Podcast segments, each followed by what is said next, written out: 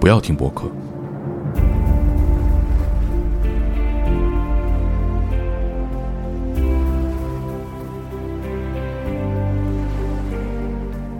热爱表达，必须交流。遑论价值和意义，我们就是这样一群人。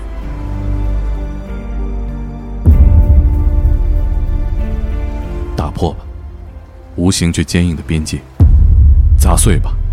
那些表演高贵的舞台。年轻的表达者看着藩篱轰然倒地，飘散在空气中的是平等的段落和阶层的碎片。请加入我们，接受这一片海浪栖息的所在。看自由对话随处发生，这里闪耀精神和思考的霓虹。一座构建于缥缈和理想的岛屿。这里没有权威和大师，没有故作姿态的拿捏，更没有小心翼翼的吹捧，只有热爱表达、渴望交流的人，不甘的、活生生的年轻人，在这二十四小时不间断地发出自己的声音，丈量世界的尺度。我们当然知道这个时代。我们更清楚面对的障碍，但比起风险，我们更无法冷漠地关闭通道。交于隔空，我们更重视面对面的碰撞，回归平等的对话。这一次，请你不要旁观，不要听博客，勇敢地加入我们，打断我们，表达你自己，然后大声说出我们的使命，也是你的使命，成为表达者。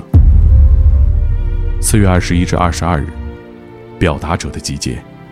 北戴河，阿那亚，我们接管，播客接管。更多活动信息，请点击置顶评论中的推文链接，或在大内密探公众号对话框输入“声量”二字，声音的声，力量的量，获取最新动态。我们将陆续公布嘉宾阵容、完整日程等信息，敬请期待。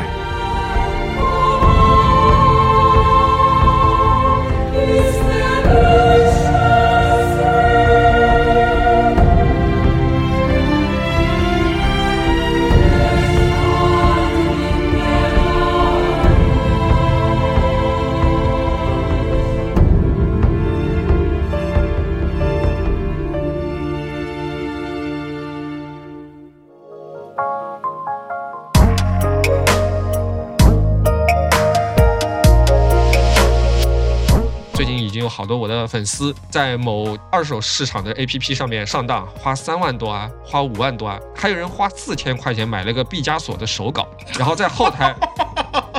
后台这个来找我说，你能不能帮我看一看？是不是真的？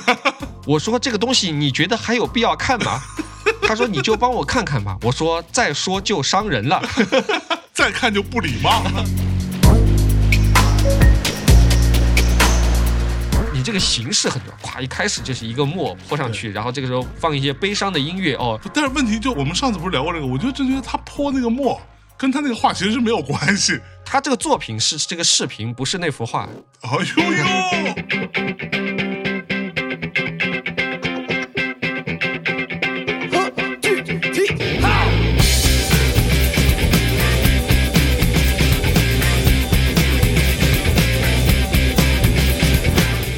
Hello，大家好，欢迎来到大内密谈，我是象征。那么今天我又到了这个魔都啊，魔都自然免不了要见一个我特别讨厌的人。嗯，对，错大家好，我是王一博， 唯一能在颜值上胜过象征的这个的常驻嘉宾。哎， 我的粉丝们，大家好，王一博现在这个名字好像是不太能提啊。 等会儿粉丝冲到留言 区要爆破本期节目是吧？ 算了算了，还是回到我的本尊刘德华啊，刘德华，刘德华啊，最近演了这个《流浪地球二》，对哎吧？呦大家觉得我的演技怎么样？屎一样的，刘刘德华演不错，你那个， 哎，那米粒老师，咱们又一次碰面啊！上次碰面的时候大家都还没阳，嗯这次碰的时候大家都已经阳过了啊，啊，对，开开心心啊！对疫情这个事情呢，嗯好像一夜之间就就像没有发 生过。昨天还在 ICU，今天就进 KTV，感 觉还没缓过劲儿来的。对， 就是一副少你妈逼起来嗨的感觉，别发烧了。起来嗯啊，啊，对，咱们今今今天嗨点什么？今天来跟大家讲历史，今天来上历史 课，我操！哇，对呃你弟讲历史能靠谱吗？反正您就听那一乐，对吧？这个事情是这样式儿的，这啊个象征同学那天。有一天深夜十二点钟啊，我都已经睡了，他给我发了一条微信，然后、嗯然后一下子我就醒了。他说啊，你能不能讲？啪啪啪啪啪，还给我传了好几个这个非常高质量的这个节目发给我。嗯他说你能不能这样？我听了大概十秒钟，我现在想，就像我老婆比着这个王一博的照片说，你能不能长成这样？我也只能说试试，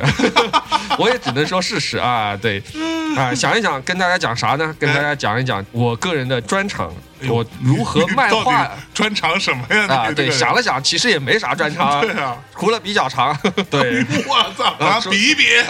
除了讲故事比较冗长嗯，啊，其他也没啥特点了，对吧？那今天跟大家聊一聊就是卖画这件事情。哟，这件事情其实很有意思。为什么想到这个事情呢？是因为也跟大家聊一聊，就是我是怎么走上今天这条不归路不的。归路的，哎，对，哎哎呀最近不是在演《狂飙》吗？是不是？ 那那可太吓人了。对对我前两天不是刚发了条微博吗？啊，据传闻啊，嗯但是这个传闻相对是靠谱的啊，没有那么的小道消息。《狂飙》这样的电视剧之后是很难再有了。这个，对因为据说咱这个是吧，因为呃，反派人物太有血有肉了。啊是对，产生这种巨大的反响，嗯，这件事情是超乎预料的嗯啊，超乎我们所有人的预料，对当然同时也超乎了某些人的预料，嗯所以呢，这种剧之后会严审啊嗯，很可能不会再出现了，大家且看且珍惜吧。嗯。嗯，说句闲话，其哎实我倒觉得说，把反派人物塑造成有血有肉，其实更突出我们正面人物嘛，对吧？废话，当然对啊啊，，你的如果你的对手全都是傻叉，对，那你不有什么意义呢？？那你不也是就比傻叉好一点点吗 对啊，那你的对手要是一个，就是其实所有的人没有人是这种样板，对吧？每一个人都是他有好的有坏的，只是有的人好的比坏的多，有的坏的比好的多，对吧？嗯，那这个时候人物的丰满的时候，你才更觉得正面人物的可贵嘛，哎，对吧？这个对面全都是清一色的这个样板型，那就显得你这个正面人物也很无聊嘛很。无聊。哎，那咱们今天是正面还是负 面呢？今天咱就聊历史啊，聊聊这个在中国，在过去应该算是从零六年到现在，应该十七年了，嗯快十七年了，有好多好多的无数英雄角色啊哎呦，在这个市场上出现，试图在互联网上卖画这件事情哦，大家是怎么来做的啊？哎呦，哎，或就对是等等，咱们今天先是聊卖画，啊，先然聊。后局限在互联网这个领域啊当中。对对对，啊当然也可以顺带聊一聊卖画这件事情，因为卖画这件事情，其实我一直以来我现在想，卖画这件事情是可能是全世界最难卖的一样东西，哟因为其实没有人真正需要画，哦，这话对哦怎吧么说？呢？啊，比如像你要去卖药，你可以说，哎。如果你现在生病，我这个药卖给你，嗯那我可以卖很贵，对吧？那怎么说呢因为你需要，你没有生病，我可以让你保健，哎，对吧？你衣服我卖给你，可以穿着好看，但是你不买衣服，你会觉得冷；你不嗯对嗯吃药，你会生病；你不买画会怎么样呢？好像也没有啥啊，就装逼失败了呀， 对我来说很严重 啊。啊但是可以用来装逼的东西有很多。哦，你可以买车，哎买车买房，你可以买奢侈品，哎，对吧？好看的衣服、包包、是鞋子，对吧？啊哦，前两天我还发现一个职业，我觉得这个职业很好玩，嗯，是一个 QQ 上的人哟啊，莫名其妙觉得这个人可能不是我们班上，但他进了我们班的那个同学群，然后他推给我们的一个广告，我就点进去看了，居然真的有这个行业，就是你要在你的微信朋友圈把你自己包装成一个很富有的人，哟你不需要花多少钱，一个月只要三十块钱就可以了。啊，他会发很多一系列的就分男女不露脸的出入在非常高档的场合的照片。啊，就比如像是你对着镜子拍照啊，后面是这个可能是宝格丽酒店，对吧？你对着镜子拍照，啊正好这个手机遮住你的脸了，哦或者你在健身房里面八块腹肌啊，正好手机遮住你的脸我了。发的照片也没人信 啊。哎，这个嘛，因为是大家都对你很熟悉嘛哎，但是有些从事不法活动或者是要去泡妞或者是要怎么样的一些人，他就需要这种。哎，哎，我第一次发现原来真的有这个职业，而且是以前这些说的这些名媛或者这些人，他们还要花钱去拼，比如像你要去拼一个酒店，拼一个啥。现在不用了，直接图片就发给你。哦，哎，我发现哎还有这个行业，我觉得还挺是不是挺有意思的。哎对对对，哎，所以你怎么的？你打啊 算投 奔了投投奔这个行啊业？我当时就想跟他说，以后你们要拍画展就找我，哎哎，哎对我经常去，对我也可以遮住脸。是啊，估计人家看看我这身材， 还是算了。前不凸后不 翘，呃对，下次也不要了，对吧？ 直接拉黑，对吧？是好，言归正传，今天是聊聊就是自己还是要言归正在这传儿，啊你个傻逼！刚刚才妈的已经从上海的这个南京东路已经差到这个嘉定去了，对哎吧？呦 对，然尬后等，呃，嘉定啊，哎然后就聊一聊说这个，因为卖画这件事情很难，大家其实并不太需要。嗯，然后在线下卖画呢，相对来说容易一点，就是你跟人有个面对面的忽悠的机会嘛，是对吧？你可以看到他需不需要这个，你家里面需要这个或者不需要这个。但互联网这个东西，它就跟其他的不一样，对吧？你看你平常买东西，比如说你去京东、去淘宝，你一买东西你要输入。我今天需要条牛仔裤，就输入牛仔裤，啪，下面出来牛仔裤，我随便选一个。嗯，但是你要买画之前，其实你没有想通，你到底要买什么样的画的，哦，对吧？对，你最多就想我要买一幅大的画，嗯可能是竖着的，或者是横的，或者是横着的或，者是方的了，方的。但是除此之外，百分之九十九的人脑海里面并没有浮现出我今天要买一个有山的画，没有人会这样想的，嗯，对吧？但也不一定。比如说，有人会说我买一个裸女，这玩意儿 直接了，是 吧？在互联网搜裸女，然后就嗯嗯根据当地法律， 呃，四零四是吧？那可还行。哎，对，所以其实卖画这件事情，在互联网，互联网最早出来有 eBay 的时候，大家都想在上面去卖，但是这个很难卖，嗯，因为它其实需要人花很多时间在上面去逛。那从二零零六年开始，也就是十七年以前，就开始真正有人在中国的互联网市场上开始有人尝试在网上去卖画了。他卖的是什么画呢？哎，那个时候呢，其实他还不是纯线上的，他是一个英国人，然后跑到北京的一个胡同里面租了一个办公室，他就发现哎有好多画廊在卖画，啊哈，然后呢，他觉得这个画廊呢卖的这些画都好贵，因为那个时候其实中国当代艺术已经起来了嘛，一幅画。啊、卖你个十几万，好像大家也觉得挺正常，对吧？嗯那个时候买版画的人还比较少，那咋办呢？哎，他就引入国外的一个概念叫 affordable art festival，哎，啊，叫买得起的艺术节。是，但是他自己呢说中文又不太流利，他就请了一个人，这个人就后来成为我的一个朋友，哟，也是一个很神奇的人，可能圈内很多人认识，叫雷倩雷倩，啊，一个雷姑倩，娘，一个姑娘，这个姑娘其实比我年龄还小一点，哎呦，啊对那是，呃，还还挺厉害的，这 也不小了， 希望他没有听到啊。他这后来咱们还发生过很多很多交集，这个嗯这个人是一个很神奇的人，之后慢慢再给你讲。哎，然后呢，他就帮助这个外国老哥啊，在这个胡同里的办公室就开始搞两件事情。第一件事情，在全国各地搞线下的艺术市集，哦，叫买得起的艺术节。他就去找全国各地的那些青年艺术家嗯哦啊，其实就是刚毕业的学生，美院的学生，就说：“好哎，你是不是觉得卖画很难啊？嗯，我这儿搞一艺术节，对，啊，卖掉了分钱，是没有卖掉，我把画原样寄给你哎。因为其实对于艺术家来说，绝大部分的艺术家来说，卖画也是一件很难的事情。哎，嗯对，，而且艺术家嘛，都觉得我直接跟钱打交道，就感觉俗了，俗了啊。对对，这个就装逼失败嘛。是啊，那有这样一个机会存在，很多艺术家就跟他去合作了。嗯，然后这个时候呢，他也在线上做了一个网站啊，也叫买得起的艺术节，你可以在线上看，可以在线下做。哎，零六、零七、零八年就连续开始做，那个时候我也很关注如何在互联网上卖画。啊，我是最早在网上搜到了他，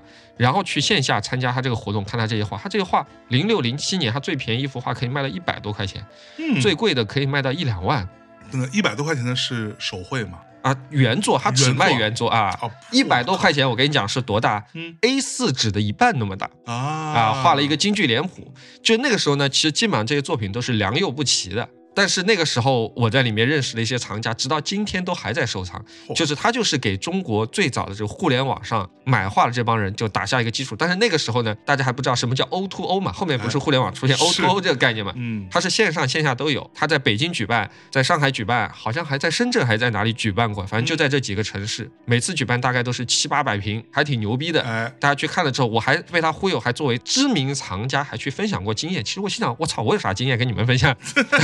米蒂老师唯一就是藏过胶啊啊？ 对，然后哎，还 对啊，对， 嗯然后我也被他忽悠买了不少东西。后来大家关系越来越好嘛，后来的时候他就推荐我去见了第二个，所以我说这个雷倩也算我做这一行的贵人吧。嗯他老是推荐我去见一些很神奇的人。在二零一零年、零九年左右的时候，那个时候有个艺术家叫陈逸飞，啊，哎非常有名。是，陈逸飞不是后来去世了嘛？对，陈逸飞的一个助理叫何冰，出来做了一个网站叫 Hi Hey，是嗯我觉得至少是全中国，有可能是全世界第一个在互联网上做拍卖的艺术品网站。啊啊，因为之前像刚才我说雷倩他们那个叫买得起的艺术节，嗯甚至是后来改名叫一起，叫 Surge Art，就是往上的 Surge 嘛，就是上升、啊上升的 search art 啊。对他们之前的模式都是跟 eBay 一样的，就是我挂在这里啊，每个起个名字啊嗯，比如像叫上面的标注就叫米地太阳，尺寸三十乘四十，基本上都是这样标的。是啊，下面有点介绍就完了，都是挂在那里卖的，就是像百货商店一样。嗯但是拍卖行这个呢，之前一直没有做，然后这个何冰就开始做这个嗨嘿的这个拍卖。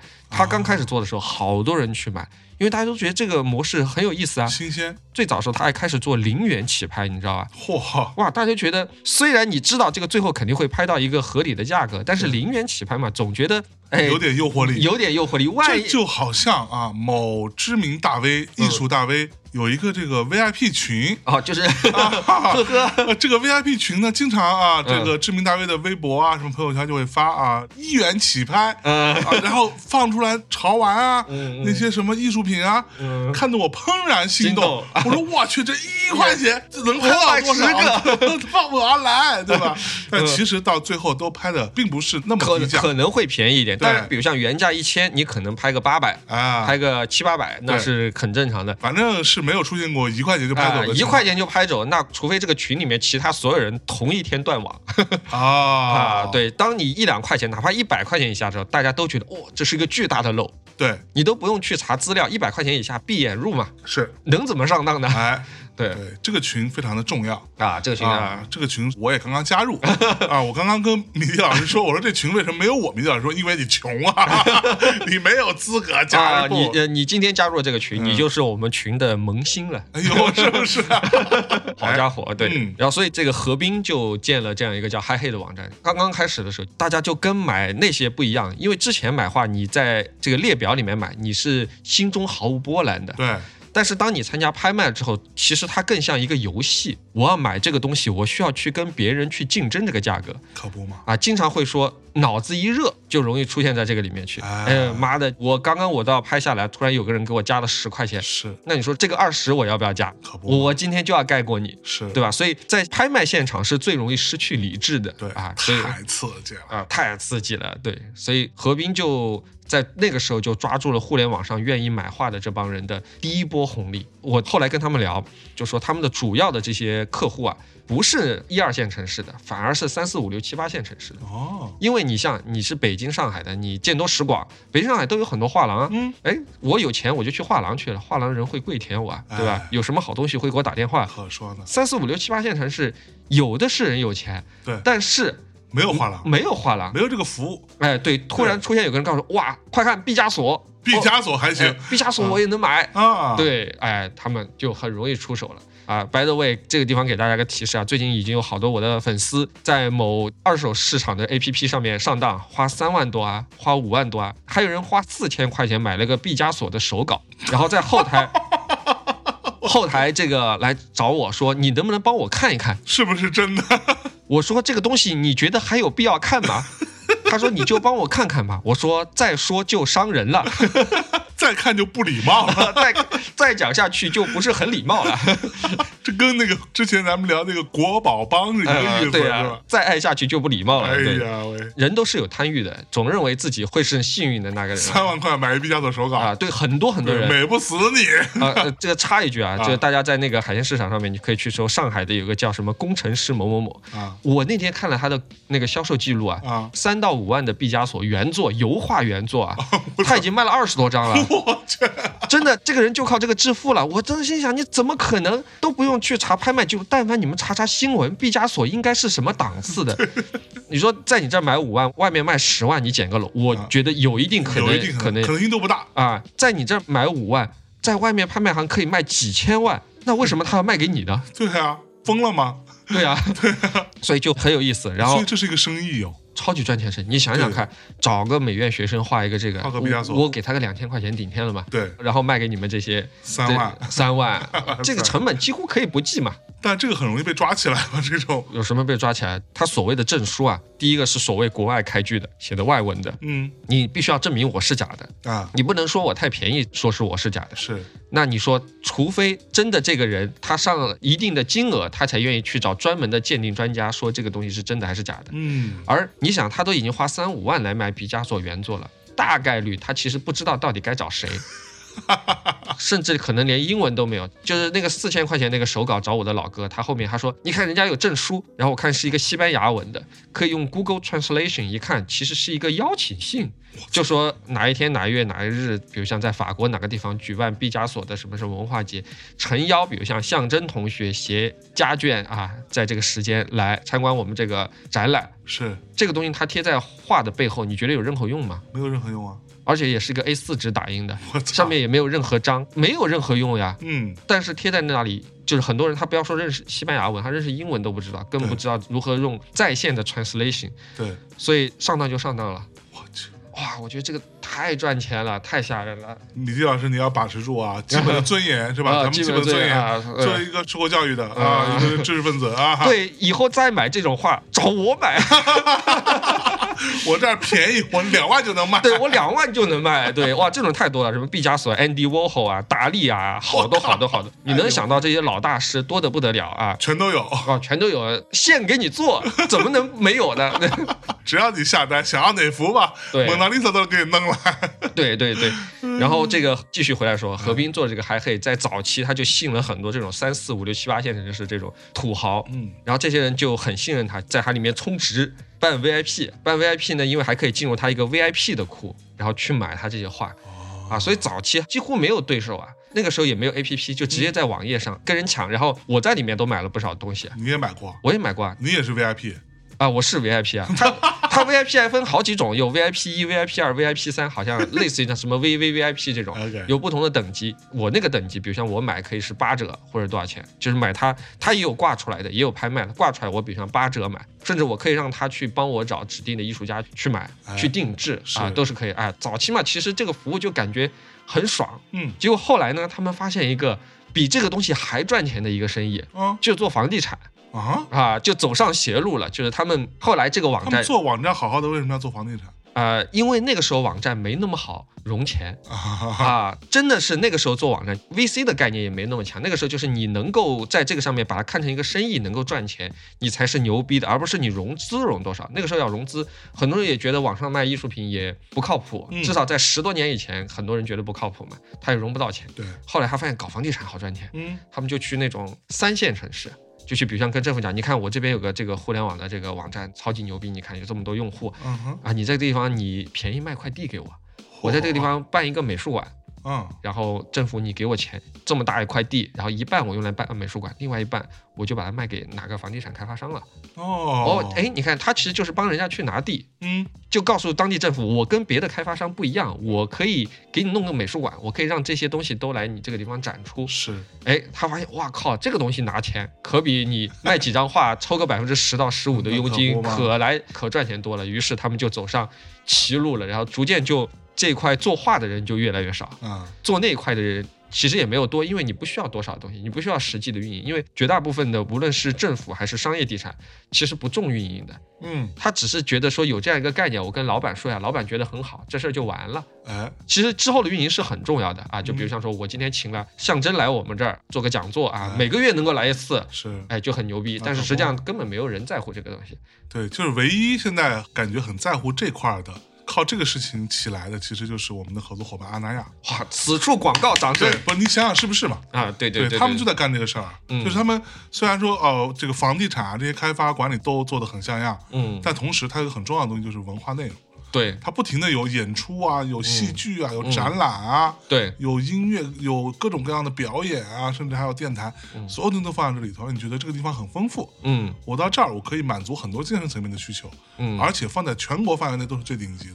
所以嗯，它这个部分就跟别人不一样，打开差异化。所以能够有这样的格局或者是观念的，我觉得还是很少很少。是，就我们的经验，大部分请我们去做展，或者让我们去请艺术家去做什么什么之类这种活动，基本上就是开业的那一天之后就再也不联系我们了。 绝大多数的这个都是这样的，嗯都是这样的。然后，于是 Hi Hey 就走上歧路了。之后，在一三年、一四年之后，你再搜 Hi Hey 的所有的信息，基本上就是卖了艺术家的画不给钱或者不还画，都是负面的了。啊，对。然后最有意思是我还有一个朋友，然后这个朋友呢，那幅画明明还在他家里面，但是嗨嘿居然把它挂在那个网站上拍卖，还被人拍掉了。哦，他说这幅画不是在我家里吗？啊，对啊，啊是什么时候被人拍掉了？ 我去，到底这个是个真拍还是假拍，还是说这个人拿到的画是真画还是假画，嗯，这个就不知道了。这个交易肯定是有点问题的。对对对，啊，他也是他的一个粉丝跟他说：“诶，你的画为什么在那儿拍？”他说：“我也不知道。 嗯”，对，啊，所以这个是一个走上歧路，因为这一行确实不容易赚钱。对，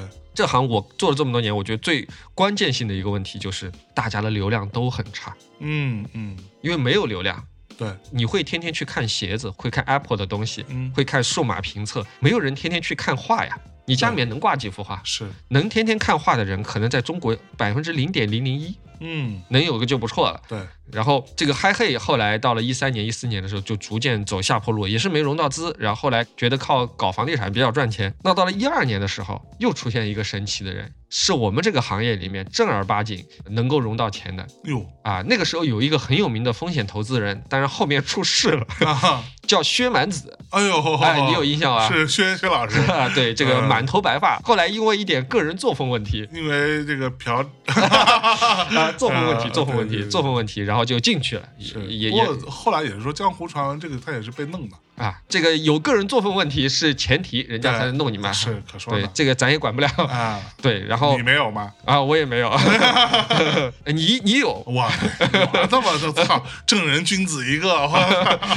呃，因为每天看到他给我发微信，凌晨三点，我心想这哥们儿是不是刚刚蹦了地出来？ 一边蹦迪一边琢磨着米蒂这个傻逼接下来做点什么内容好 呢？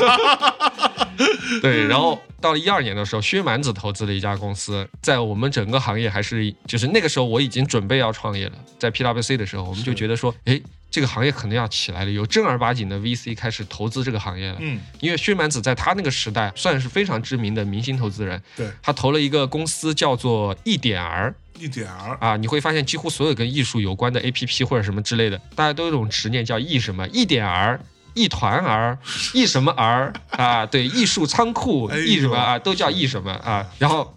投这个一点儿呢，这个是投了一个女生姓刘，叫刘什么，我有点忘了，她那个字有点难读，叫刘什么。然后也是一个列表类型的是，绝望的文盲，啊，绝望的文盲。嗯然后这个姑娘呢，也做的是列表类型的，就跟这个之前那个一起有点一样。但是呢，她是做了一个所有的青年艺术家。在校的学生，你们都可以很轻易的自己注册、自己上传自己的作品啊啊。啊如果有人买了，比如像我今天买了，平台会马上联系你。象征你有幅这个这个画，有人买了嗯，啊，我们钱打给你，你把画寄给他就好了。然后，但是是类似于淘宝的概念嘛，啊，有点类似于淘宝，只是它比较专业嘛，就是对它这个网站上全都有对。但是它也没有解决那个问题，就是流量从哪里来对，。到底谁来嘛，谁来啊，买对嘛？，就是之前我们接触好多人，然后大家的感觉就是说，这个你关键是要解决货源，其实并不是货源，嗯，而是足够的客流、足够的流量，对，这个是最重要的。嗯，只要你有足够的流量，艺术家就来了嘛。但是那个时候大家都觉得艺术家资源最重要，然后这个姓刘的姑娘就找了好多这种毕业院校。那个时候我也在上面买过一次画，嗯买过之后我就觉得这姐们儿做不了，啊，嗯为什么为什么呢？我在上面买了一幅画，大概一千块钱左右吧。然后过了一会儿，这个平台就给我打电话了。嗯，他说：“哎，你是不是买了这个画？”我说：“是的。”我说：“这个画是不是不在了？不在你就退钱嘛？”他说：“不是。他说：“我们人很少，人手很少，我把这个艺术家电话给你，我把钱也退给你，你直接去找他买吧。哪里？”我说：“这个逻辑有点诡 异啊！对啊，平常你找房产中介，房产中介不是最怕你跳过他吗？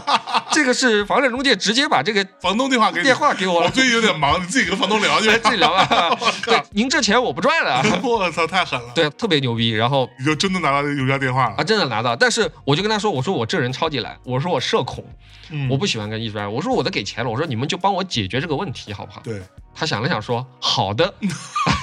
然后后来过了几天，这个艺术家就寄过来一个包裹，是用报纸，很多层报纸，那个时候还没有像现在这么好的那种气泡膜啊什么之类的，一层一层的报纸给我寄过来了两幅画，哎，还挺好的。然后就觉得，哎，这事儿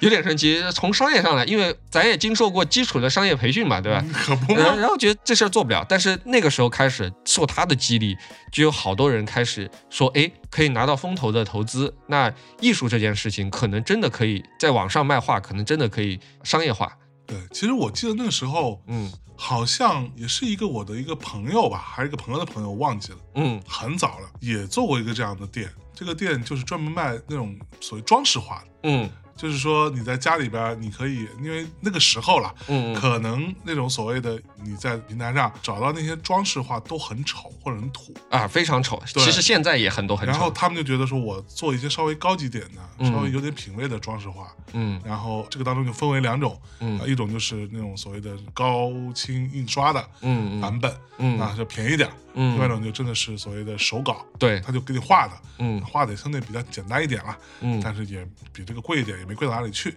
对，对我当时有朋友也在干这个事情，我还在他们家好像还买过，是吧？对，还买过，就算是支持一下吧。哎，那个时候你是怎么知道他的呢？还是说你其实在他线就下是？我朋友的朋友嘛，哦，对对，那个时候其实就是跟互联网也没啥关系。那个时候更多的艺术家没有在上网之前，就是靠卖给朋友的朋友对和对朋友对的朋友的朋友。没错，然后有的画的比较好呢，有画廊签他。对画廊的问题也是流量不够，对画廊就是抓住一帮人拼命薅羊毛。是， 就是给这些人一年让他买个五六张画、嗯啊，过个两三年，这客户估计就废了，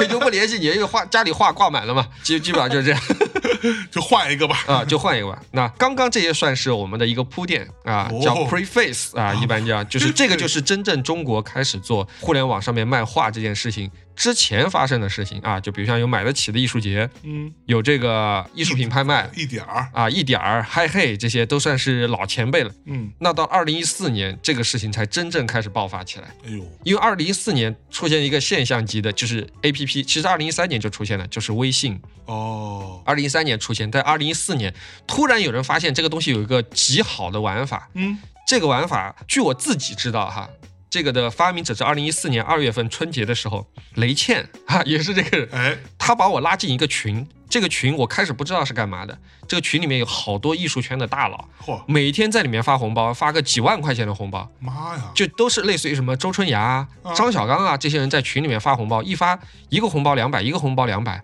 啊，真的吗啊，全是这些艺术家，还有那你个这艺术家本人进来啊啊本人进来发红包，然后还有这个某某拍卖行的老板啊，啊，某某策展人，比如像那个 UCCA 的副馆长、尤馆长啊，进来啪一下发个发个红包两，因为那个顶峰就两百嘛，就进来狂发红包，我就想我靠，这是一个什么群？哎， 这是大家觉得这个圈子马上要发达了嘛，对吧？因为每天发红包，然后就有不少人会把自己的朋友拉进来，就是喜欢收藏或者让朋友拉进来，然后让大家一起来享受这个快乐嘛。哎， 根本就来抢红包的吧？啊，对，然后突然有一天，有个人就跳出来说：“大家好，嗯，我的名字叫胡胡哎呦，啊。”然后他说：“我有个小账号叫 Art Jeff，Art 嗯，就是艺术，对英文名叫 Jeff J E F F。”他说艺术姐夫，他他后来取了个名字叫阿特姐夫啊啊，art 姐夫啊，，对，那个时候有很多阿特什么之类。嗯他说：“我们现在开始进行艺术品拍卖。”嗯，哎，就在微信群里面开始拍卖了。比如像说，我今天拍卖这幅象征的肖像啊，这个起拍五千，马上就啊，大家都觉得很新奇啊。嗯，而且这个你及时可以看到谁出的价，出了多少价，而且它这个时间卡的很准，一旦有人不出价了，马上他就说啊，十秒之后进行倒计时，三、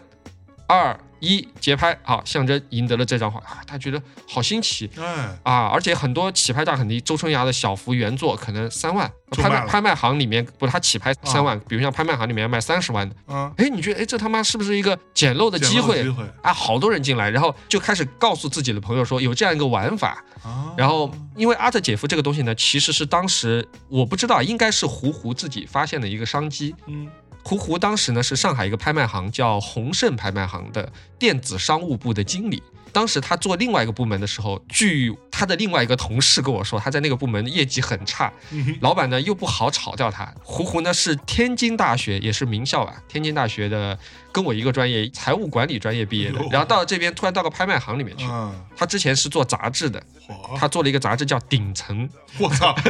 感觉很逼格是吧？感觉不太靠 谱了，他这听着不太靠谱。然后后来这个顶层好像不太行了，他就出来这个来打工，然后就到宏盛来了。然后开始业绩做的不行，然后老板就说你找个啥事儿做吧。他说那我做电子商务吧。当时宏盛其实是背后是有个公司是全中国第一个做邮票卡的公司，啊，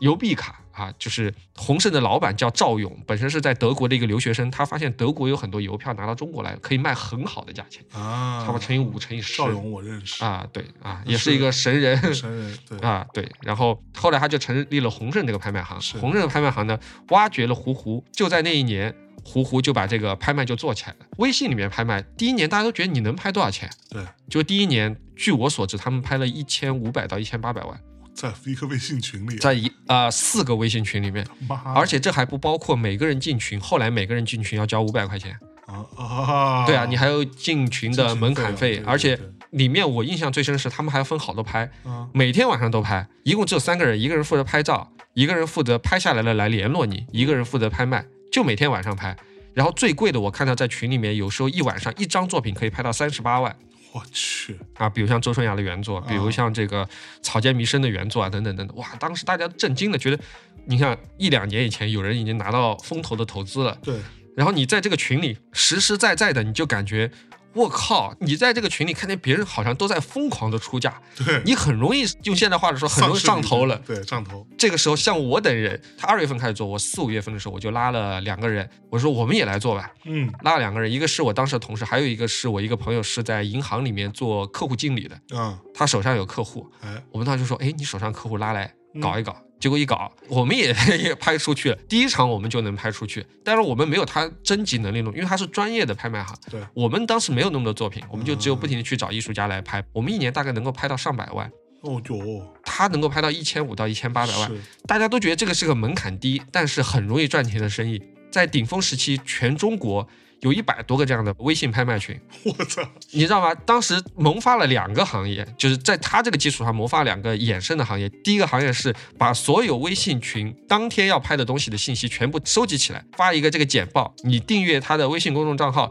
你就能收到今天有可能拍的什么东西。啊，这样他手上能够抓到最多的客户。是对吧？这个是第一。第二是，然后出现了一个人叫王坤，我记得好像是啊叫王坤。这个人就说：“哎，我们要成立叫世界微拍大会我，操，艺术品微拍大会， 然后听着让就不靠谱了，就相当于武林大会那种，对吧哎？呦就让大家都交费来参加他这个会。他心里想，一百多个微信群，只要有百分之二十来参加，就二十多个。对，哎，我可以颁给你这个奖，颁给他那个奖。你们要来这个奖，不就要给我钱吗？我不就可以赚钱了吗？哎，然后居然还真的有人去参加了。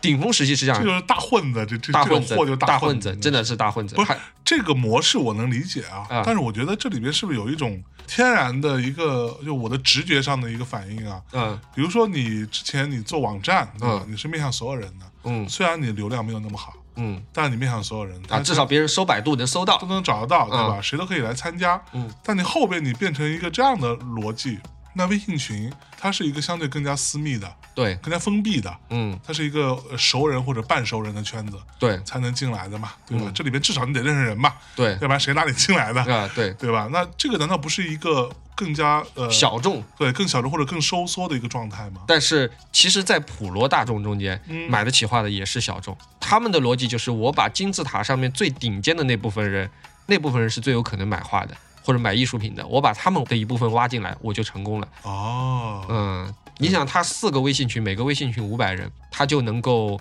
一年卖到一千多，将近两千万，一千五百到一千八百万，这个还是很厉害的。是对，然后在这个基础上，那一年中国的艺术品电商就整体爆发了，在二零一四年诞生了非常多非常非常牛逼的公司，所以都是基于微信群的不是，啊、就是一旦这个行业里面有钱了，我跟你讲个道理，就是我的判断，就当这个行业所有人都很穷的时候，这个行业是没有发展前途了对。当这个行业开始人人都能赚 easy money 的时候，这个行业就会出现很多很多的 idea 啊，啊，在这个基础上就开始群雄逐鹿了。哎，啊，像我们当时没有经验的，我们就自己做微信群拍东西嘛，赚点对小钱。人家有一个人叫张浩，嗯，这个张浩呢，当时是我印象中是应该是合肥的一个美术学院的老师，他被派到中央美院去进修的。啊哈，然后在从中央美院春节回家的路上，他被人拉进了胡胡的这个群，叫阿特姐夫这个群。是他觉得哎这个事儿好呀，啊，他自己也去做微信群拍卖，但是当时他的业绩是不如我的，但是还不如你啊，但是他脑子很活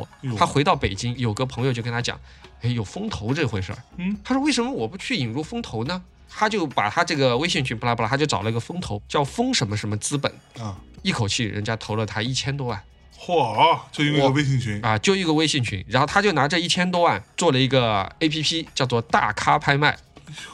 啊这个 名字有点土啊，哎，我跟你嗯讲，你不要取高大上的名字，品味是流量的敌 人。啊，我跟你讲。哎，说的好啊，哪天我们开始讲黄赌毒了，我跟你讲，你全国粉丝可能哎 就一个亿。啊、开玩笑，开玩笑。然后这个老哥就开始做大咖拍卖，他就在 APP 里面做拍卖，然后他就不在微信群里面去做了。其实他这个有点叫自断财路，因为微信群大家平常没事儿的时候我都能看，对下载一个 APP，其实现在看来是一个很难的事情。我已经很久不下载新的 APP 了，对，对吧？你要下载新 APP 很难，但是他做了一个 APP，就又融到钱了，我操，又融到钱了在。二零一四年，啊，在二零一四年，二零一四年融了一笔，二零一五年又融了一笔。他是我们当时二零一四年出来的那一波里面唯一一个人融了三轮钱的人，哎呦，还是很厉害的。老哥后来他的另外一个同事啊，也创始合伙人跟我讲，他说他们最有钱的是什么？当时互联网公司不是都两大福利嘛，第一个随便上不上班嘛，啊，叫叫弹性工作制嘛，是，第二个就是零食随便吃嘛。嗯，当时他们第一年到了年终时一结算，吃零食吃了一百五十万，我操，我当时想，我靠，一百五十万，你们在干 嘛？我说你们公司包食宿吗？一百五十万怎么这么夸张？光吃零食吃一百五十万，啊你们 对啊啊装逼这种都能吃，我操，哇，反反正当时就这么夸张，就大家都很大的热情，买画的人也很多，然后出来卖画的人，一个是大咖拍卖，然后还有一个叫做 Art End，你应该也听说过。嗯， Art End 就可能就高冷一点，哎，他的想法就是，他跟一点儿有点像，他就觉得，哎，这么多人不买画，是因为他们看到的画不够多，或嗯者是画不够丰富。他就做了一个网站叫 Art End，在 Art End 之前，像我爸他们这帮人，每年都有人来找他们做一件什么事情，就说，哎，你要不要做一个个人黄页啊？做一个你的网页，上面是挂你的作嗯品啊，我们也不多收你钱了，收你两千块，或者你给我一张作品就可以嗯了。很多艺术家就是这样搞的哦，是不是？啊。Art End 就出来说免费，哟，所以说之前这么搞的，像雅昌什么的，迅速就没有生意了。我操，啊 Art End 这所样以以前雅昌是这么搞的雅昌每年都搞啊哈，啊，就说哎，米老师啊，这个我们今年又要做雅昌艺术家黄页了，你要不要弄一个这个？这个还是挺有用的，虽然其实 actually 没有任何用处，因为没有人会上这个网页，也没有人搜你，但是艺术家总觉得我在互联网上出现了嘛，对，而且还是雅昌的，总归是比较好的。是，呃，那个时候大概收两千块钱一年，然后或者你拿一张作品给他们，很多艺术家就直接给作品了，不想给钱。哦，啊，对，然后在那个时候，这个 Art End 就一下就出来清新脱俗啊，里面全是各种各样风格的，又做成 APP，嗯然后他们请的这个 UI 应该也挺好，还是设计的挺好看的啊，啊，然后在七九八也搞了个小的展示空间。是不是？啊，都是在二零一四年，就是只要一有钱，这个行业就出来很多很多很有意思的这个新的商业模式。对，然后到了年终的时候一算，哎，有的赚钱，有的不赚钱。不赚钱的那一百多个，最后垮的大概就只剩下两三个了。其中一个就刚才我讲的这个最创始的阿特姐夫，因为他早期的这个客户是最精准的，全是他们以前拍卖行的客户，嗯以及后面过来看热闹的人。你要花五百块钱才能成为第二年的用户。能够花五百块钱来办会员费的，要不然就是业内真的你这个群对他很有帮助，要不然就是真的这个用户，对，他真的就留下了四个群，火，就特别特别牛逼。然后这一年，胡胡就跟他这个宏盛这个拍卖行谈说，哎，我不想在你这儿做了，这个群你卖给我。嗯，后来他就从宏盛带着这个群出来了，他脑子也想不清楚，可能因为第一年钱赚的太容易 了，他自己就做了个 A P P 叫阿特姐夫，结果后来这个 A P P 我跟你讲，这些人最后都死于非要做个 APP，我跟你 说。对，所以说其实现在听到 A P P 我就觉得很可怕，对然后，就我现在但凡向谁说我要做个 APP，我就下意识觉得，嗯嗯，no no no，啊，你 还你还对不如做个微信群呢，对，对对，要不大内密谈要不要做个 A P P 我们是绝对不做 的。 嗯对，首先我就很讨厌 APP 这个东西啊？ ，fuck apps。啊，还是言归正 传吧， 气氛一下是嗯，沉重起来了。然后从一四年、一五年、一六年这三年是艺术创业最疯狂的三年。然后在这三年里面，刚才我们说出现阿特姐夫，阿特姐夫到了二零一四年年底他就出来了，他出来成立了这个阿特姐夫这个品牌，还做 APP。他们自己的人跟我说，烧了好多好多钱。你你要做 APP，还要维护 APP，啊，肯定对，啊。但是实际上 APP 呢，又不像微信群那么轻，又不那么赚钱对。后来最后 APP 没做了，还是靠微信群啊在维持。但是现在就没有几年前的那么赚钱了。所以现在还在嘛？现在还在，但是已经不如前几年那嗯么、那么牛了。因为现在微信群，我那天不是聊嘛，我说微信群其实有个最大的问题，就是一四年的时候微信群很少，现在你起码在几百个各种各样的微信群里对面去，对对，然后一旦这个群对你来说有干扰，你就会把它 mute 掉。对，一旦 mute 这个群里面所有信息，你大概率都不会再看到了。我就是 mute 所有群，啊。别说我了，我觉得一般随便一个在工作的人，工作嗯群一旦这个工作群对不用了，我就再也不工作群用不用你都把它 mute 掉。我觉得大多数人嗯就是那种，因为你会被拉到无数的工作群里面，啊可能你们公司举例子，你们公司二十个人，啊你们有会10个群有十个微信群，你知道嗯吗？嗯嗯。就有什么这项目那项目的，我操，刚才说到这个，二零一四年就开始进入艺术品电商的这个群雄逐鹿的时代了。哎，在这几年里面，国外其实也没有闲着，国外产生了两家非常牛逼的公司，啊哈，一家叫 Paddle Eight，是一个美国的公司；一家叫做 Auctionata，是一个德国的公司。这两家公司因为在国外相对来说购买艺术品的这个频次比我们中国高很多。哎，这个地方问你一个问题，也问一下各位广大听众，嗯你们知道全世界购买和拥有艺术品人均这个数量最高的是哪个国家或者地区的人吗？猜猜看，哈，法国、不是，德国，也不是，那竟然是日本，也不是，那是哪里啊？台湾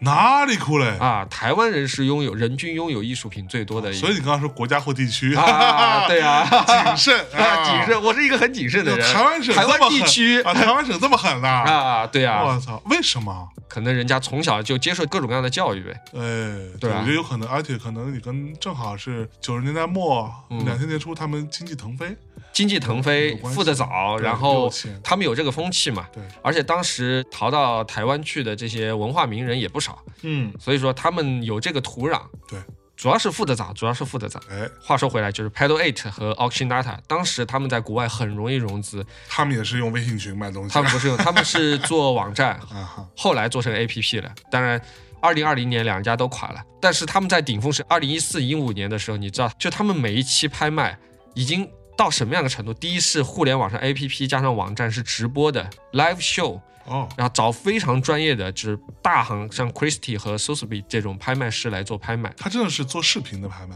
啊，视频的在线拍卖，就是哦有个人站在这儿啊，给你落锤子的这种落拍卖。锤子的啊对哦，而且就是哎，前两天我看那个是苏富比还是哪的那个嗯，拍卖师叫陈什么来着，那个一个女的是吧？我操，太牛逼了！啊，这个女的是你是说她在香港的那个吗？对对对对，，那个女生是一个，我觉得她非常有气质，而且非常有气质，而且就是，比如像她呃现在拍到八百万了，啊， 她会说八百五十万，您可以接受吗？啊，嗯对，对就她很温婉，对对，就是你觉得我加个五十万好像 也不是不行，也很合理。对对对，我不是那种说五十万要不要加，不加就穷逼，不是这种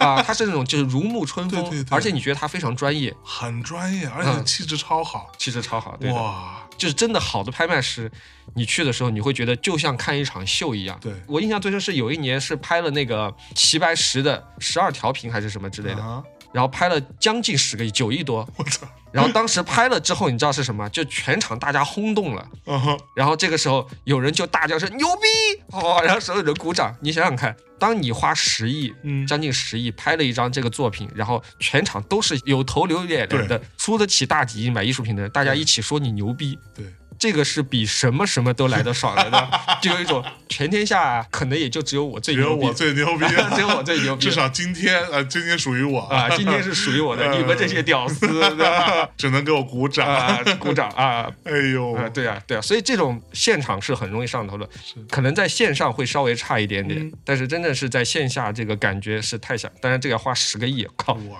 靠！十个亿压过别人还是挺厉害的。说回来，刚刚那两个网站啊，那两家他们在每一期他们开拍之前，他们会拍一个视频，然后配专门的 BGM，配的很当当当当，而且是不是那种像我们今天抖音乱拿别人音乐去，他们不是，他们都是找专业音乐人啊，写的，然后每个季度会换的这种 BGM， 哎呦，然后说啊，这个比如像说今天晚上的专场是 Andy Warhol，然后这个时候找一个专家啊，穿的很这个 Andy Warhol 是美国最重要的当代艺术家，他怎么怎么样啊，讲一大通，然后今天晚上拍的是看了之后你超级有冲动想去买。哎呦，就这么牛逼。而且他们拍的不只是画，他们拍很多特别有趣的东西。你你经常看那种美国那种节目，你会发现美国综艺节目里面有很多很有意思的收藏品，比如像那晚上是这个恐龙专场，全部都拍恐龙化石。嗯，找一个古生物专家来给你讲一通，哦，哇！就是你光是看每一期的预告，当然只有三五分钟，你会觉得我靠，又学到新东西了。嗯，他们还拍名车啊，这个是玛丽莲梦露曾经开过的一辆车，啊，火，这个时候再吹吹玛丽莲梦露啊，这个车是什么什么限量三辆什么这对，我靠，心想这个时候你不会说这个东西怎么这么贵骗人，不会这样，你只会觉得为什么我没有钱？对，错的不是这个东西贵，对，错的是我。 就是为什么我是个穷逼啊？对就就这样，就是你看了这个东西就觉得，那个时候我看了，我就觉得明显觉得国外的这个艺术品拍卖和中国至少在 presentation 上面还是有蛮大差距的。中国就经常发三张照片啊，大家可以开始出价了，每次出价阶梯五十、对，八百五、九百这样出价，就还是不太一样。嗯，然后，当然，二零一四年是一个国内国外都是艺术品电商爆发的一个年代。对，到了二零一五年的时候，那个时候又冒出来一家很神奇的公司，叫阿波罗。嗯，阿波罗这个公司呢，它自己号称自己是中国最大的艺术品电商，但是我身边所有的藏家和圈内的人，没有人在里面买过东西。啊哈，它跟别的有一点不太一样，就是他认为所有买买画的人痛点不是说我找不到合适的画，而是我不懂画。嗯所以他在每个画下面，他会加一个这个评价系统。嗯，啊，就比如像象征这一幅画，下面会有三个评委给他评画，比如像米蒂啊，这幅画三点五分，象征说这幅画五点五分，谁谁谁又说这个，然后分别大家给他一个评分，加个平均分给大家做一个推荐，他是这样来排名的啊。啊他认为有了专家的推荐是啊，这个会很有。但是我后来在想，你这个专家算老几？每个人对都是很主观的，对，有可能这幅画的艺术成就很高，但是我就是不喜欢。嗯你这个推荐对我没有任何用处对。然后这家阿波罗大概一年就又垮掉了。啊哈 哈，我为什么要讲它呢？嗯是因为我在创业不久了之后，然后这家阿波罗的背后的老板找到了我，哟，决定要收你，不是要收我，他就想要我这个人，而哎，不是要我们这个公司。哦， 这个人呢，也是一个互联网圈的创业大佬哟啊。你听说过有一个网站叫 PPTV 没有？哦，我知道 PPTV，啊，PPTV 的嗯当时有一个，我不知道算创始人还是算是投资人吧，叫嗯陶闯。哎呦，他就找到我，他说他们那个他妈这个阿波罗本来是很好的，妈就被他们这帮人做烂了。然后呢，他说我拉了另外一个人跟你一起，我们一起来做一个新的网站，叫小红花 哎呦，啊那个时候还没有小红书吧？啊，没有小红书啊，嗯对，他说叫小红花。然后他说这个小红花这个网站呢，他说我们找了更专业的人、更有公信力的人来做这个评价体系，嗯，然后我们一定可以把这个做上去。但是我现在你这个评价体系其实没有解决我心中的那个疑问，就是所有艺术品电商你的流量从哪里来对？阿特姐夫他的流量是最精准的对，因为是拍卖行的人来了，大咖拍卖他不精准，但是呢，他有一些初始的用户。对，那 Art End 呢，它无所谓，因为它的总体运营成本没那么高。那你这个小红花，这个你这个流量从哪里？跟他谈了好几次，最后没有谈下来。他不是当时说找了另外一个人跟我合伙，嗯一起来做这个吗？那现在就轮到讲另外这个人的故事了哎。呦，另外，这个人是有史以来到今天为止中国所有艺术品电商融资额最高的一个人。嚯这个人一共融了两千五百万美金， 是吧？在这个人之前，你先告诉我，这小红花后来就没做了是吗？就没没有了。啊，就 并没有做是吧？不，他做了，啊，但是他没有做起来，因为其实他们臆想中的客户的痛点。嗯，你并不需要一个人告诉你，象征这幅画真的很好，你就会去买，不是的，对吧？每个人有自己的判断，他，其实是就是所谓这种评价，嗯是在我买了这个花之后，嗯可能需要有人告诉我这花哪里牛逼，嗯，我就跟别人吹去。对。我觉得可能是这个，但这是一个很小的痛点。但是你需要的是别人告诉你他牛在哪里，而不是告诉你他弱在哪里。对然后第二个是，他妈我买都买了，对，你告诉我这些有球用，是，对吧？嗯，然后言归正传，就刚才说的，全中国有史以来融资额最高两千五百万美金的这个公司叫易客，易客艺术的艺，客人的客啊，当时我们这帮逼起名字都都叫易什么嘛，都跟我是易字辈儿，我操！啊，易客这家公司好像大概也是一四年、一五年左右成立的。嗯然后它最早呢也是卖艺术品，后来呢有一家公司入股了它啊。这嗯家公司呢是盛大的一帮人出来搞的一个基金啊。盛大就是以前那个搞传奇的传奇啊，对。然后陈天桥，陈天桥啊，陈天桥好像现在已经跑去美国了嘛他在好像是就在研究什么脑科学这这个事啊，情。反正反正哥们儿已经很有钱了，对就就就不在乎这些。对然后当时他们就投了两千五百万美金，然后投到这个易客上面去。易客就是每次我身边也是没有任何一个藏家或者是业内人士会在上面买东西，嗯，他们这些画也不知道是哪里来的，这些作者我们也是几乎从来没有听说过没。听说过。然后它上面卖的东西也很神奇，就是它上面明明卖的是，比如像艺术品的这一栏卖的都是很现代的画，嗯哎，下面那一栏它就开始卖手串了。啊啊，再下面就开始卖那种什么古董了，啊哈，就是消费很讲究一个东西叫第一性。对九阳你第一反应是什么？豆浆机。豆浆机啊，对。如果九阳卖空调，你可能觉得我操，这是对什么玩意儿？那空调要买什么？美的对或者是格力，对吧？这个就是第一性。那我一看你这个网站，我也不知道你是卖啥的，对，那我可能就不会在你上面去花太多的功夫，或者除非你像淘宝一样，妈啥都卖，对那也可以。是当时我就看他这个网站，然后我们去搜，当时有一个叫 Alexa 的一个叫全球所有网站流量排名的，嗯，它在全球可以排到第二十几位，嚯，就最差的时候也是在前百位的。你想想看，你一个艺术品电商网站，你的流量能够做到全球的前百，这是几乎不可想象的。刷 的吗？肯定是刷的，因为这家公司后来我不知道出事了还是怎么样，它的排名就嘣儿就下来，就再也没有出现在前一万过了。对对对，就早年间我也看到过这种，当、嗯当时其实大家还蛮信那个网站排名哎、对对这对嗯个，事儿的，你会看到，因为网站排名它是有一个周期性的，是的，它并不是每一天嗯都给你来一个新排名。举个例，它比如说是每一周来一个，或者是每个月来一个。对。然后，如果你有机会嗯去看它的实时的流量的话，嗯你会发现它非常夸张，它平时非常非常少，嗯，然后到快统计的 时候，它啪一下上去，狂涨的， 狂涨，然后它就进到前面去，然后这个榜单一发布，啪就掉下来，嗯。因为它每天刷成本也很高嘛。 对啊，对，对嗯，这些刷其实也不是个人刷了，其实就是机器嘛，都机器刷的，都是机器刷嘛，不同的 IP 来刷嘛，都别哇说别的，我最近都听说有人在刷播客。是吧？对，有人刷播客，而且就挑一个就是很多人用的一个平台，我们就不说了哈。嗯某一个平台刷，然后我就说为什么刷这个平台呢？嗯，然后这个负责刷的人跟我说，因为这个平台量少，哦，比较明显，比较明显，你、嗯你随便刷个两万、三万次播放，嗯你就能一定程度上鹤立鸡群了。嗯然后我惊了，然后我就有问他，我说到底谁刷过，然后他不肯告诉我，但是他告诉我了几个特征，我大概推算了一下，我说我操，这帮逼真的在刷量啊。嗯但是我们是操，我觉得刷量太可耻了，嗯，你们就刷吧，老子不在乎。操 fuck you all，我们朋克。嗯，好的。 Stay fucking real, motherfucker！ 嗯，上上次说朋克是什么 来着？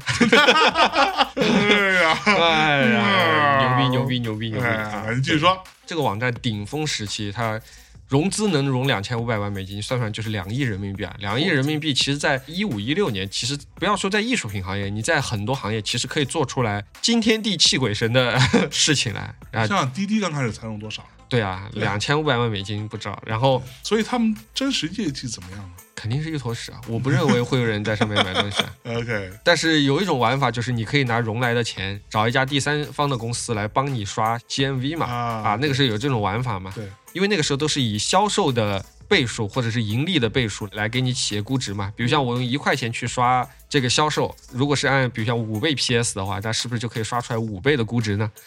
啊，就是这样的，那它是是一个怎么样的刷法呢？就找第三方来刷呀。然后嘞，比如像我举个例子，我今天在这儿卖你这个东西，啊就让第三方拼命买啊。啊然后，如果严谨一点的，可能会做个东西出库入库的一个东西，啊一个记录，甚至有一些说我就是代卖，我就是寄售啊，哦那这个只要把这个中介费进到我的银行账户嘛，就完了呀。是那我这边本身就有成本要出去的嘛，而且最好说的是，企业还在早期，肯定是亏损的嘛，对以亏损之名把很多钱就流出去，然后让别人在那个什么啥嘛。啊，对，今天吃饭的时候不是跟你讲吗？我们之前跟我们租一个共享办公的那个有一个公司不就是这样搞的吗？把自己做成独角兽了，然后这两 年不十亿美金以上啊，啊，然后一帮人成功套现几千万美金，然后闪人了嘛？太狠了，我对啊，这这种公司其实不少的，不少的。继续说嘛，然后二零一四一五年真的是，就这个行业就整个就疯狂了，像刚才说的阿波罗啊小、红花阿波罗小红花，然后还有刚刚说的这个易客都出来了。嗯然后因为很多这个门口的野蛮人进来，来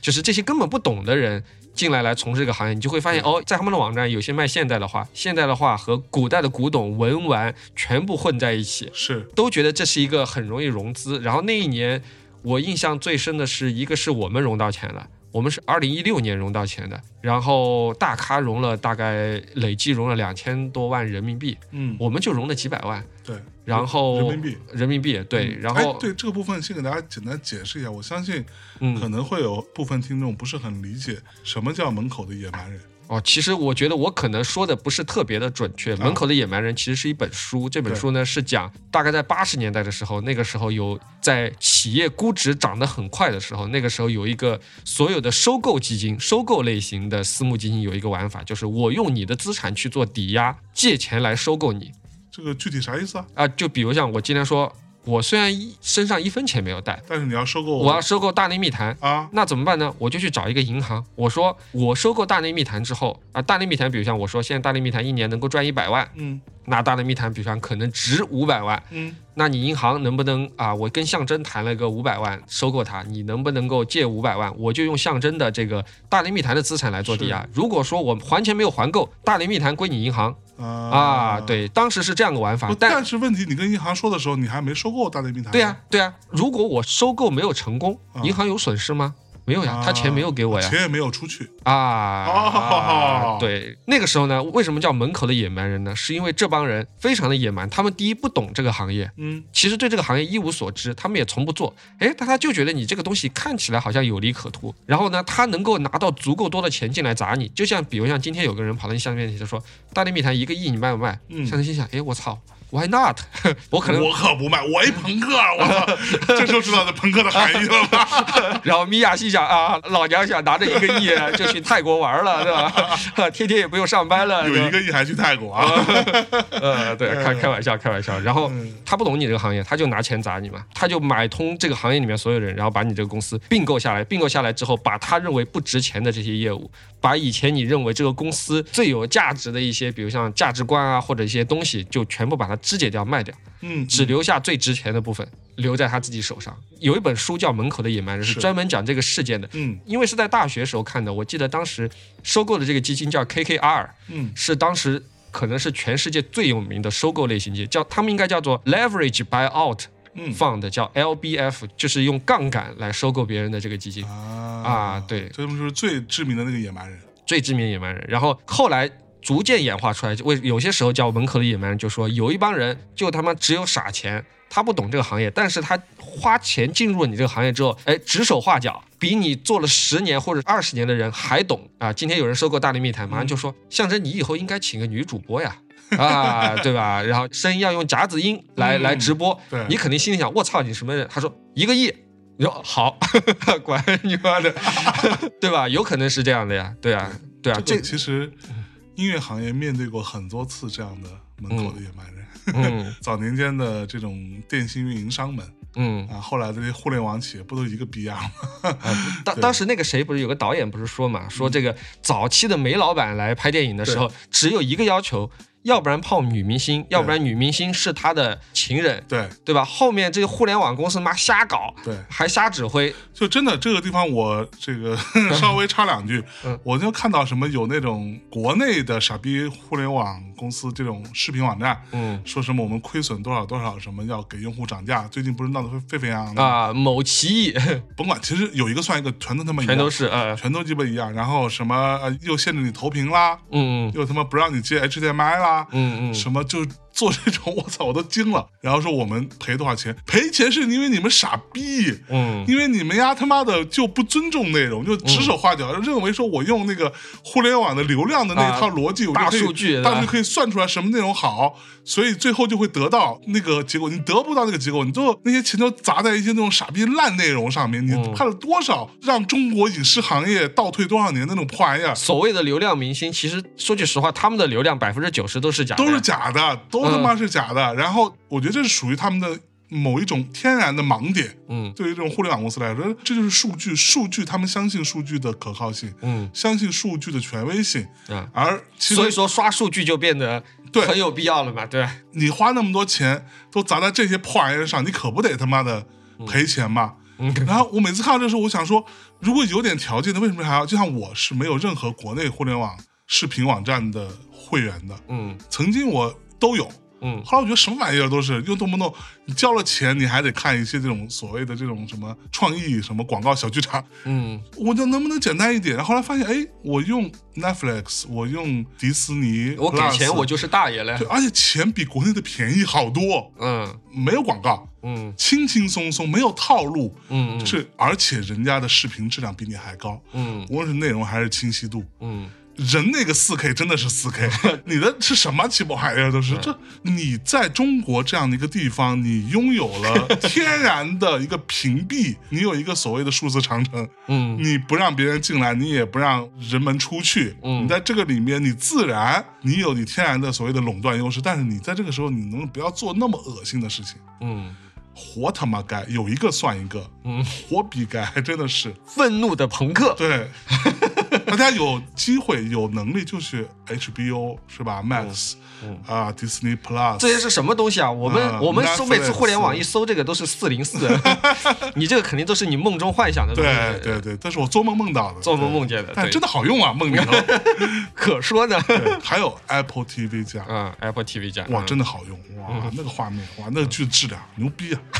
哦。言归正传，言归正传，我勒个天！好，继续说，二零一五一六年的时候，然后就有很多公司拿到钱了。那个时候拿钱相对来说还是比较轻松，拿到钱之后，大家都头脑一热，就开始做一些傻事了，比如像开店，比如像扩张。而且那个时候最好玩的是，就说很多人都觉得，哎，我融到第一轮，那我肯定可以融到第二轮，那我可以很快融到第三轮，嗯，然后公司股票也变得有钱，大家都觉得已经不是艺术公司了，都变成互联网公司了。但是到二零一六年之后，就几乎没有听到过艺术类公司再拿到钱了。嗯对，因为最后所有的基金都发现两个问题，第一个问题就是你这些艺术电商，你并不能解决关键的问题，就是你流量从哪里来。对，你流量没有地方来，那你就不能做大，嗯对吧？你不能够忽悠到更多人来买你的东西或者成为你的粉丝，嗯，那就这个是不可行的。是，那在这个之后，其实你就可以看到，第一个像传统的那些艺术品公司，它也开始涉入到电商了。比如像当时有二零一六年的时候，佳士得开始做了，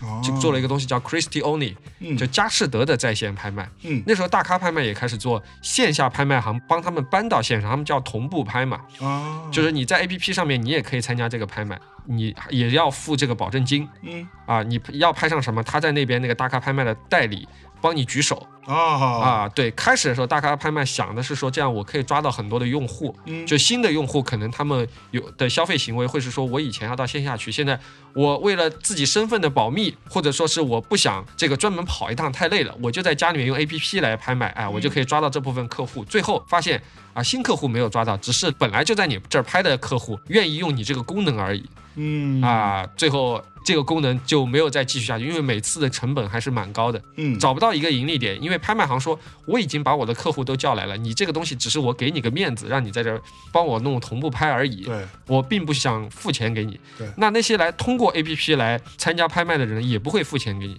但艺术品这个行业太小了，所有的这些东西在资本泡沫之后，会发现最关键最关键的还是要你这个模式本身可以赚钱，可以盈利，对可以盈利，对。这才是重点。这才是重点。然后之后嘛，大家就开始做各种各样的事情。刚才我说的，像拍卖，还像我们，我们就做两个事情，一个是做展览。赚钱和吸引这个粉丝嘛，但是这个就太慢了。现在回头来看，还有一个就是开店。对，开店之后会发现，其实绝大部分的艺术品商店人流量都不够，嗯然后开得起店的地方呢，人流量不够；开得起店的地方呢，它的提成又太高，你这个账算不过来。对这个是我们通过好几年之后得出来的一个结论，对，血的教训。血的教训。嗯然后到了二零一九年、二零二零年，然后逐渐有了网红嗯，和直播了之后，之前所有的商业逻辑全部都破碎了，推翻，从来全部都推翻了，就只有一个商业逻辑是成立的，就是艺术品电商的商业逻辑，就是有流量你就是爸爸。对，以前无论在线下线上买一幅画，你要听所谓的推荐的人，或者是叫策展人、评论家来告诉你说这个人很牛逼，对，对吧？但是现在没有这回事情了，为什么呢？是因为出现了网红艺术家，你知道吧？啊，网红艺术家最典型的，大家可以去看，比如像在抖音上面，像有个艺术家叫赵小黎赵小黎，啊，赵小黎其实模仿他模式的人非常多，他叫赵小黎，还有一个叫什么水叮咚，还是叫何叮咚什么嗯何叮叮之类的名字，有三四个人都模仿他，我还看到过一个那种，就是最近看到的，就是其实还蛮擦边的，嗯就是他是写书法，嗯， 但是他每次都穿的特别露，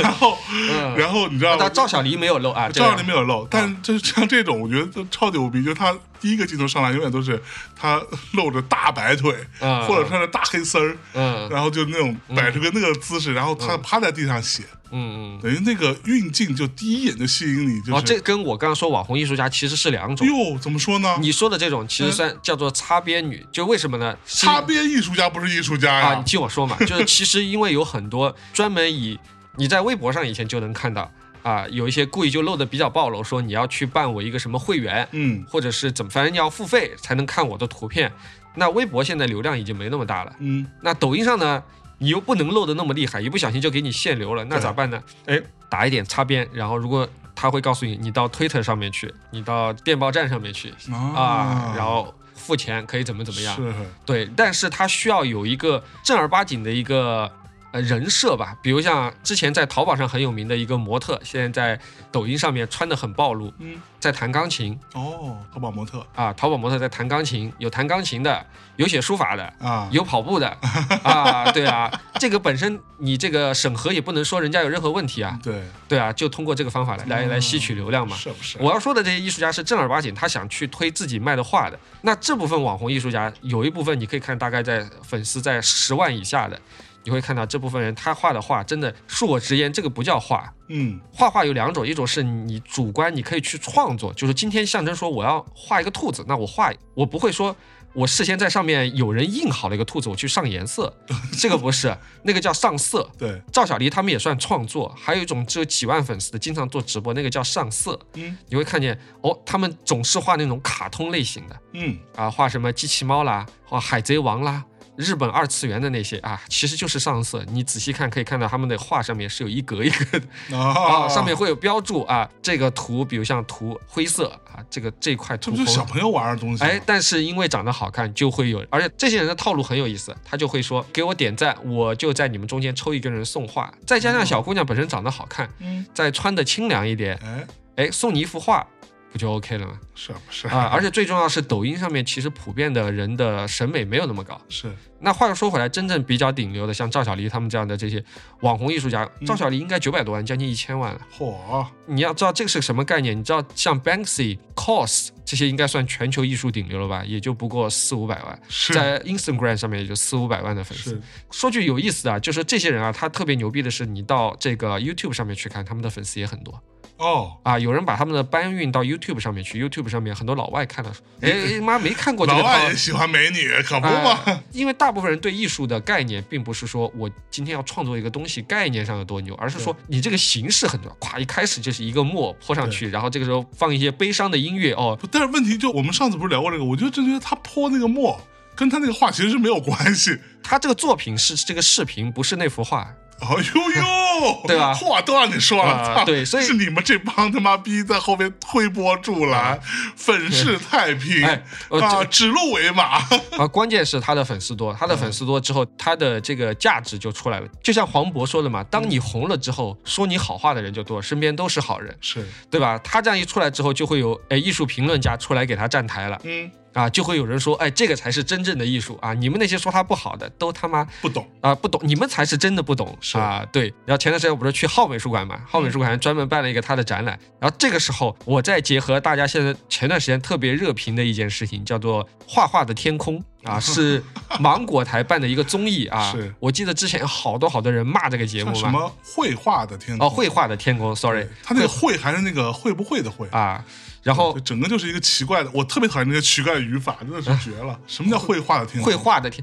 对 不对？你会画天空，你就画天空嘛。你你要要么你说我绘画天空，或者绘画天空的少年也可以，呃，对，对吧？什么叫绘画的天空？嗯你妈小学毕没毕业？这帮逼真的是绝了！操、其实这个东西开播半年之前，其实圈内已经很多人知道了。他已经跑到好多学校去选秀了嘛，嗯其实就是选画画画的好的帅哥对。我也有朋友进去了，嗯！但是我这个朋友不是帅哥，啊是里面长得有点像阿凡提的，哈，凡提啊、 还是、有里面有一个姓薛的，嗯，啊，长得像阿凡提的就是我朋友啊，就他这个事儿，嗯我看到很多真的学艺术的、学美术的人在骂。嗯，呃，其实我觉得不要骂他。我是不是啊我我觉得其实大家不要骂他，大家抱着一个学习的态度，而且这有可能是未来艺术家推广的一个方式。对这个我是承认的啊。就至于他画的怎么样，我见仁见智。我觉得就是这帮学美术、学艺术的小朋友或者小伙伴们在骂，嗯是因为你单纯从一个艺术角度来看，啊你觉得这里面有些人就真的还蛮糟的，啊，画的不一太一行拖，大便，真是一拖大便，真是因为我看了一些 cut，嗯真的他妈形儿不准，你知道吧？ 就是基本功差到一个程度，嗯甚至里边有一些人，我在想说你是怎么考上这个专业的？嗯，你这水平，你还学完了，你还 对吧？你还还好意思出来？还我不操！出来？你这个差太远。啊、就是那个最近里面不是说孙悟空当时要告别他师傅的时候，他师傅说之后也不要跟人说我是你师 傅，对对对， 你自自己顾好你自己就可以大概了。就这意思。 嗯，对，但是我觉得它的一个重点是，就像我曾经说过，你很多这种音乐类节目，嗯它跟音乐行业或者跟音乐本身关系不大，嗯它不是一个音乐的事儿，它综艺就是一个综艺的事儿。嗯就这个节目，在我看来，它也就是一个综艺的事儿，嗯它只不过是说用了绘画这个艺术形态作为某种载体，嗯但它重点还要做的事情就是推人，或者说组 CP，、嗯，就这个事儿嘛。因为所有的这些综艺它都是有编剧的，对啊，然后这个综艺节目的编剧其实就是以前像什么《创造一零一》啊什么之类这些综艺的编剧。对你期待他去写出一些什么艺术行业的这些桥段啊，大家觉得很有趣，那是不可能的。对，他们说来说去，这些人的把戏就是什么组 CP 啦、嗯撕逼啦、哎，吵架啦对，然后流泪啦，对吧？对，他没有什么新花样的。那没错，对，然后为什么说到这个？是因为我在看赵小黎展览的时候，我突然发现他的这个策展人是叫陆荣之。嗯陆荣之可能你没有听说过，对吧？陆荣之这个人呢，是一个很神奇的人，他是一个台湾出生的美籍华人啊，你就叫他台湾人好了。嗯他最早呢是在台湾，他应该是个富二代、富三代。他在美国最早是一个电信公司里面工作的，啊，然后后来的时候呢，结婚了之后呢，他在九十年代末他就去美国的一些有钱嘛，你最好嘛就去这种艺术机构嘛。但是他是一个有抱负心的人嗯。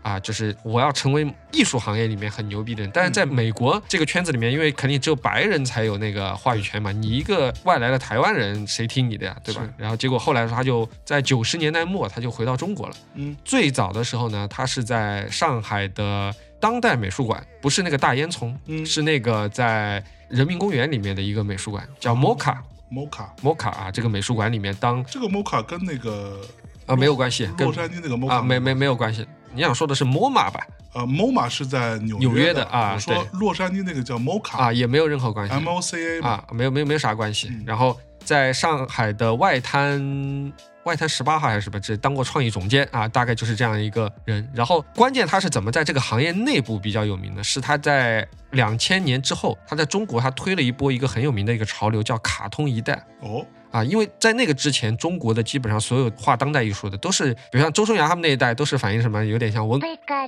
啊或者什么之类啊，这个现实的比较痛苦的啦，那什么张小刚啊什么这些都画的七八十年代那些东西，对吧？哎，卡通一代就是他们就认为是哎，把日本的那一套拿过来了。哎，有可能是更多的反映年轻人的生活的，但嗯这一波呢，推了半天没有推起来，啊，即使当时一些旗帜性的人物，比如像陈可，现在也没有画卡通一代了，但是那个时候就把这个陆荣之就弄有名了嘛，因为他是这个推手，后来他给自己取了个名字叫中国当代艺术之母啊、但是呢，经常有人说这个呢，我就开玩笑，我说中国当代艺术之父嘛，当然是叫立宪亭嘛，对，李现迪，啊、那之父跟之母， 之父有同意这个是之母吗？ 那这个 这个你要又又要挨骂了。啊、知母凭什么要支付同啊意？那之父知道这个是之母吗？有没有一种可能，知父没有任何权利，要不要知道呢？哦，好了，我错了，我错了。知母不能做决定吗？啊、 好的，啊，这个事情我是对你很不赞同的啊啊啊！ 我站在知母这边，我操，好险！ 哎呦，吓死我了！然后前几年他家里面人生病了，最近几年他开始重出江湖。之前他手下也有人找过我们，跟我们聊过合作什么之类的，然后就在聊啊，就说他想推潮流艺术这一波。潮流艺术这一波，你会发现最近几年中国有不少的潮流艺术家，本来可能连大学文凭都没有，会突然变成从西班牙某某大学去毕业的哦，啊、研究生或者是本科，因为他就和西班牙的那些大学做联合办学，推潮流艺术这个概念。但是问话又说回来，潮流艺术这个东西，你说在美国，我相信；你说在日本。我觉得也可以。嗯你说在中国，我也勉强先相信了，但是在西班牙，它哪里潮流了？有哪一个潮牌是西班牙的？我还一时半会儿真想不出来，或者是潮流艺术家，嗯但但这个不重要，毕竟那边的学术接受了这个概念。早年间我们骂过的香港那家公司，嗯不，是就有一个西班牙什么一个潮流艺术家吗，就是他的那个画被改的嘛，哦，叫什么塞万，呃，不是叫胡胡安什么什么之类对的啊？对对，就是那个画改的哦那个那那个那个是西班牙的吗？好像是那那也只是一个 whatever，那不是最重要的事情对，啊而。且那个也出来了也没有那么有名嘛，也不是业内一流了嘛，对对有对一流的还是像 cos 啊，对，对吧、b a n k s y 啊什么之类这帮人。那话说回来，让你现在会发现有很多艺术家，潮流艺术家，变成从西班牙大学毕业的，然后这帮人呢，然后也开始从事潮流艺术。那这次我看到这个叫《绘画少绘画少年的天空》还是《绘画天空的少年》 里面就有陆荣之，哎，我一下子就反应过来，其实他们这个是推潮流艺术家，就是用流量的概念来推潮流艺术家。嗯嗯，因为其实你看，你真正其实我们平常来看，比如像像潮流什么一零一或者是什么那种选秀节目，里面很多人你会反感，对这个人怎么这么娘？对是之前不是还有个叫什么，我们叫糖果超 甜。嗯，我们是啊糖果超甜，啊，对啊，但你就反感，但是你其实这是个反向筛选的一个概念，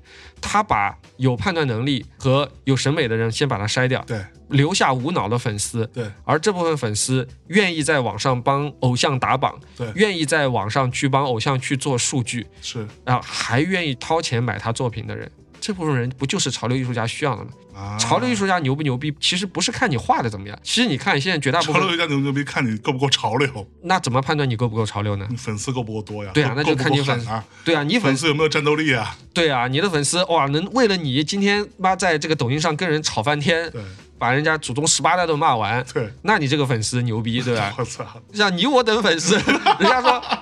哎，象征就是傻逼，一定就是傻傻逼你，说的对哎，你说的对，我靠，我这他妈都是假粉，对吧？ 这帮逼真的是， 对啊，他嗯他留下了这部分粉丝，那这部分粉丝以后这部分粉丝，首先是你初级的客户。啊嗯，以前一个艺术家他卖一个限量的版画，像村上隆，今天我们群里面不是还有人在说嘛啊，村上隆每年比如像要出几十套的这种版画，每一张版画还是比如像限量三百，那不是就是上千张吗？对，啊，他们就说那村上隆会不会出的太多了？那你想想看，如果可能这个比喻不太恰当，王一博如果出一个版画，他一年才出一千张，那会不会他的粉丝会觉得太少？嗯，对吧？根本就不够买啊。对，那这个就是这个概念啊。那其实，当然我不是说路人之不对，我是说只是跟大家介绍他这个套路。对，他这个套路其实就是用塑造流量明星的方法、推流量的方法来塑造新的潮流艺术家。是，之前在这么多年，过去十几年困扰艺术圈最大的问题就是大家都没有流量，都是很对， 抠逼的。就包括我们刚才讲的所提到的所有，无论是从最初的什么做网站啦，嗯什么开画廊啦，包括微信群啦，嗯，什么做 APP 啦、对啊 whatever，什么线上线下什么同步拍卖啦，所有这些东西加在一起，它始终没有解决一个所谓艺术品电商的一个核心的问题，嗯，就是没有流量，没有流量，没有人看，没嗯有人买，或者说就是哪怕最鼎盛时期的，像米迪老师说的这个什么在微信群里边儿，嗯，它也是相对来说还是很小众、嗯很少数的一撮人。对，这些人当然很精准，嗯当然有消费力，但是他人数是很少的，而外人是很难进来的，是或者啊的，说他也不知道这个渠道。对而这些人大体上都集中在一些相对比较大的城市，生活环境、生活的状况都相对比较优渥一点。嗯啊，他是可能是某一个部分的精英，嗯或者说他是至少是所谓的比较高级一点的中产，嗯啊，甚至就是富豪，对他才会干这个事情嘛，嗯，对，所以你看，这个突然有了抖音短视频的出现之后，一下子这个流量就大起来了，就有足够多的人来关注他们。嗯，现在你就会发现，哎，就是他们要卖一样东西，潮流艺术家他要卖一样作品，他要卖一样原作或者是他的限量复制作品，简直是供不应求。嗯而且它的商业价值比之前艺术家要强太多了。之前的那些商业品牌，我们自己找，比如像他说，我今天请一个朱静一啊，这个之前朱静一老师来过嘛，嗯对，朱静一老师在上海地区还是蛮有名的，像我们公司的员工，他妈妈都知道朱静一。哎呦，他手机上啊的壁纸都是朱静一老师，我就是我胖胖的烟火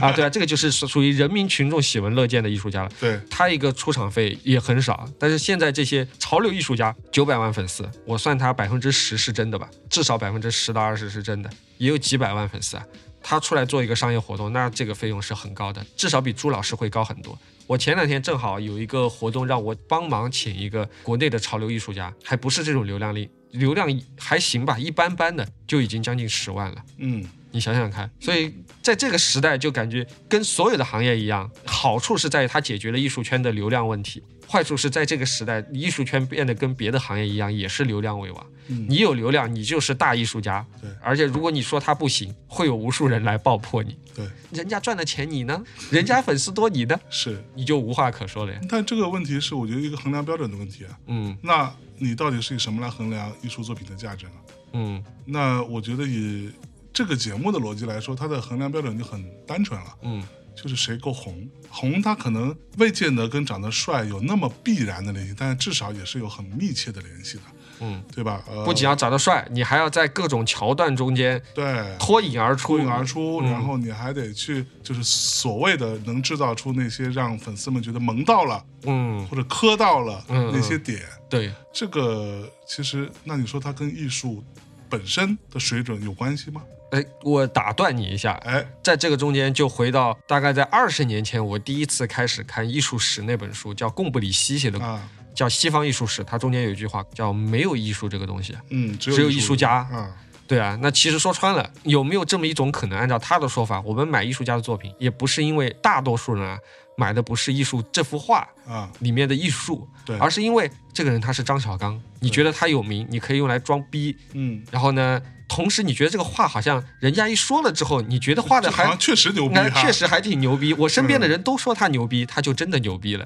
至于他是不是真牛逼，嗯，也没有那么重要。好像也没有那么重要啊。对那吧这么说，你是否定了整个艺术的价值？这个我所以经常需要思考这个问题嘛，嗯就是艺术是不是真的有价值？我不是以前跟你讲过吗？我说我在高中的时候，我跟我爹曾经激烈争吵过嘛。嗯我说艺术没有啥价值，我说艺术不就是给有钱人创作的东西嘛，嗯，对吧？我觉得并没有特别大价值，因为穷人看了之后他也不能买，他不能付钱，对，它不足以影响你嘛。那这个话说回来，过了这么多年，其实我觉得艺术本身的逻辑，就是它并不是那么叫二极管的东西。有一些艺术是给有钱人装逼的，几十个亿都有可能；但是也有些艺术，它可能就是给普通人的。嗯，但是这些普通人喜欢的东西，它就是流量明星的东西。以前可能普通人的满足是从艺术家推给他们的，但现在是这些人自己来选择，他就是选择可能艺术含量没那么高的东西，但是流量足够多，那些人也能有钱起来。是也能有更多的影响力。所以嗯我觉得对未来艺术的，无论卖画这件事情或者艺术电商这件事情，都会受这个极大的影响。现在好多艺术家自己做一账号，自己在上面卖东西，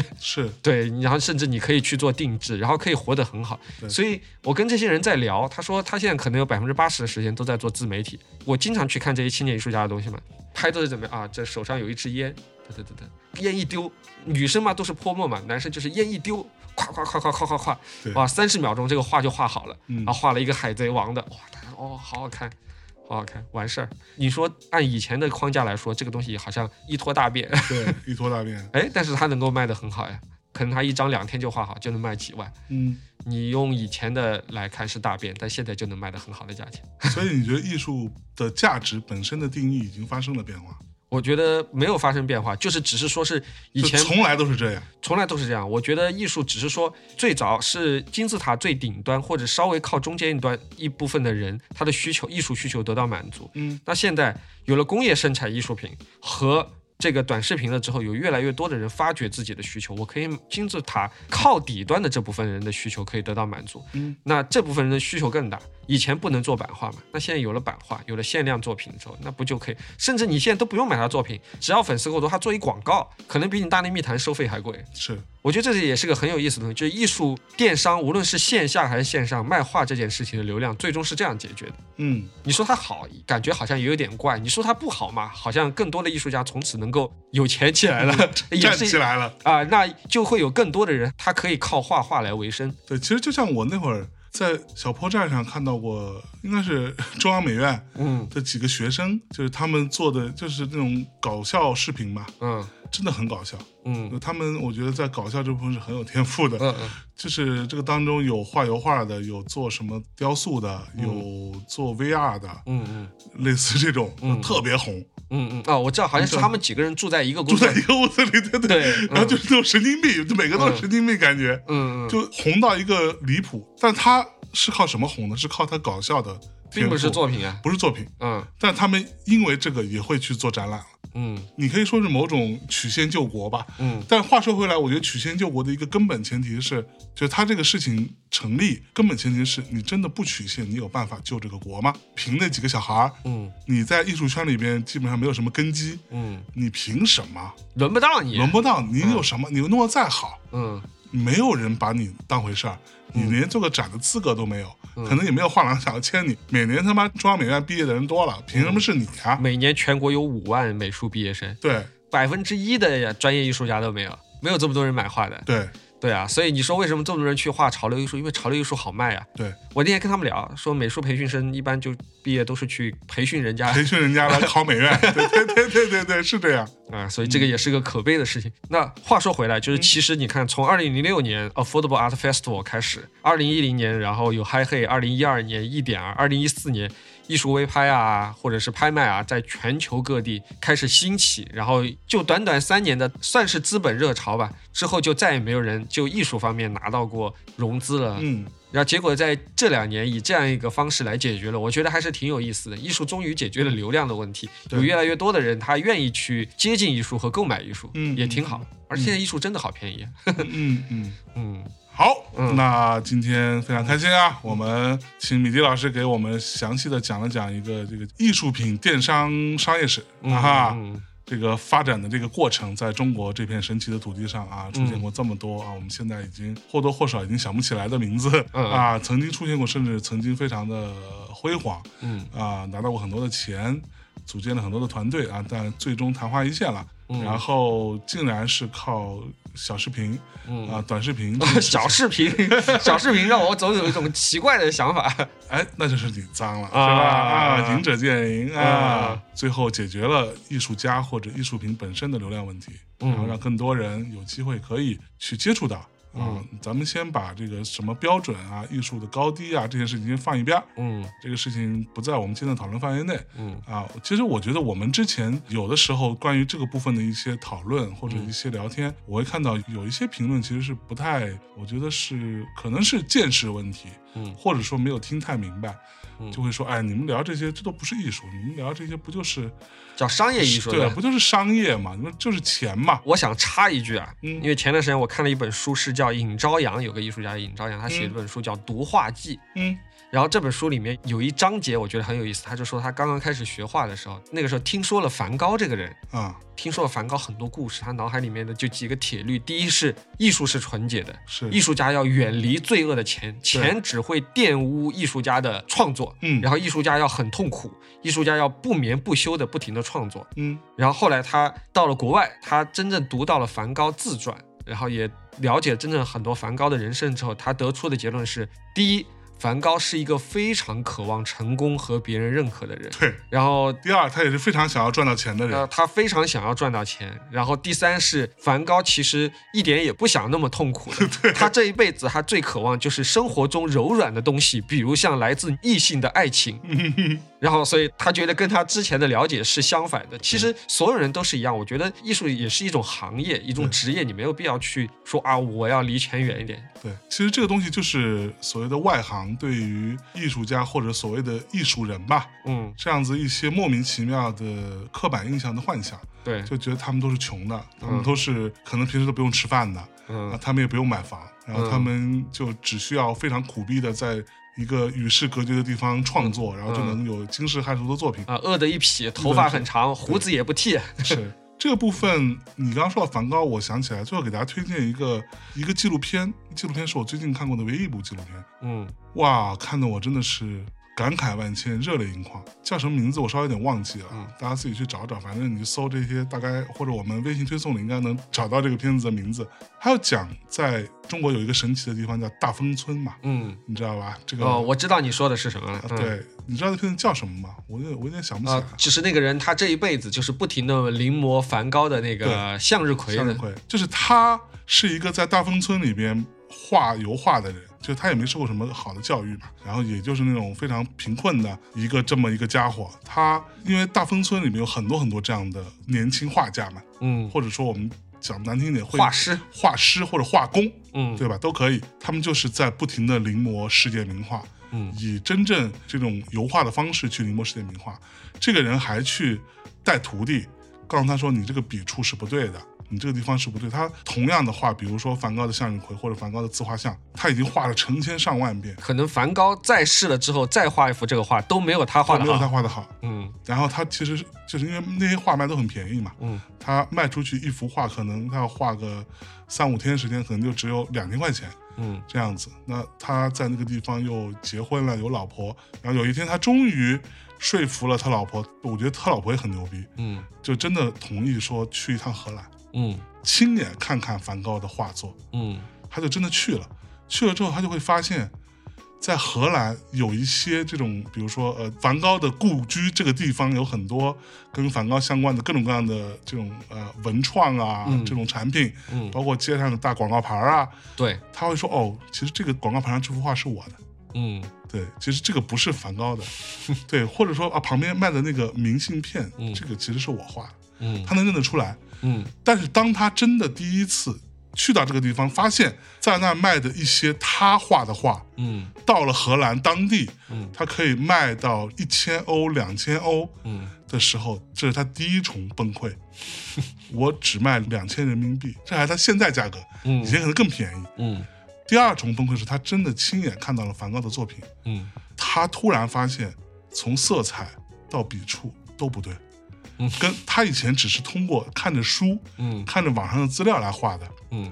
但是他亲眼看到梵高作品，他发现颜色是不对的，嗯，而他这辈子他所练就的就是他的那套画法，这是他的版本的梵他高。的版本的梵高，这种巨大的震撼，嗯就你会感到这个人他整个他受到了巨大的冲击，他非常的崩溃，嗯他又很可悲，但同时他也很可敬，你知道吗？嗯嗯就是那个纪录片让我印象极为深刻，大家有兴趣可以去看一下，嗯，这我觉得应该能够找到的。我记得嗯我好像微博也转发过。是不是啊？对的，我觉得就是当他发现他这辈子他积累了这么几你十微年，博转发，你微博转发的是一个三分钟的一个解说版本，好像是。哎，对对说对，这个男人名叫什么什么，啊，这个小帅， 他在大丰村画了很多年梵高，是这个版本，对对对，就比较短的版本，嗯嗯，嗯对对对，对，他发现他几十年积累的所谓的知识，哎，原来是错的。就人家是错嗯的，他坚信的，甚至他传授给他徒弟的也是错的那一套都是错的，完全崩塌掉了，哇，天哪， 行吧，啊，行吧，嗯，那咱们这期就这么着了。好，啊，感谢大家收听，希望大家疯狂留言啊，嗯这个表达对米蒂老师的支持，好，啊好，拜拜。拜拜。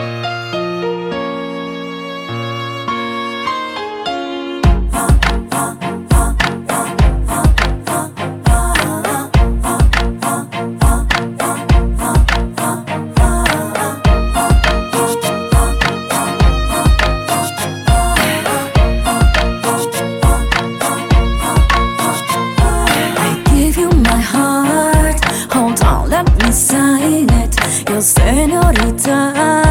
aka your best friend. Hereby, let it be known. Love like never before. I'm always at your service. You just have to holler at me. NYC, NYC. What, what? Tokyo, Tokyo. What, what? Send it all from the streets to the highest, to the highest. High. MP3, MP3 Lakers Work it out, work it out Hustlers On my name, out of my home, home, home, home.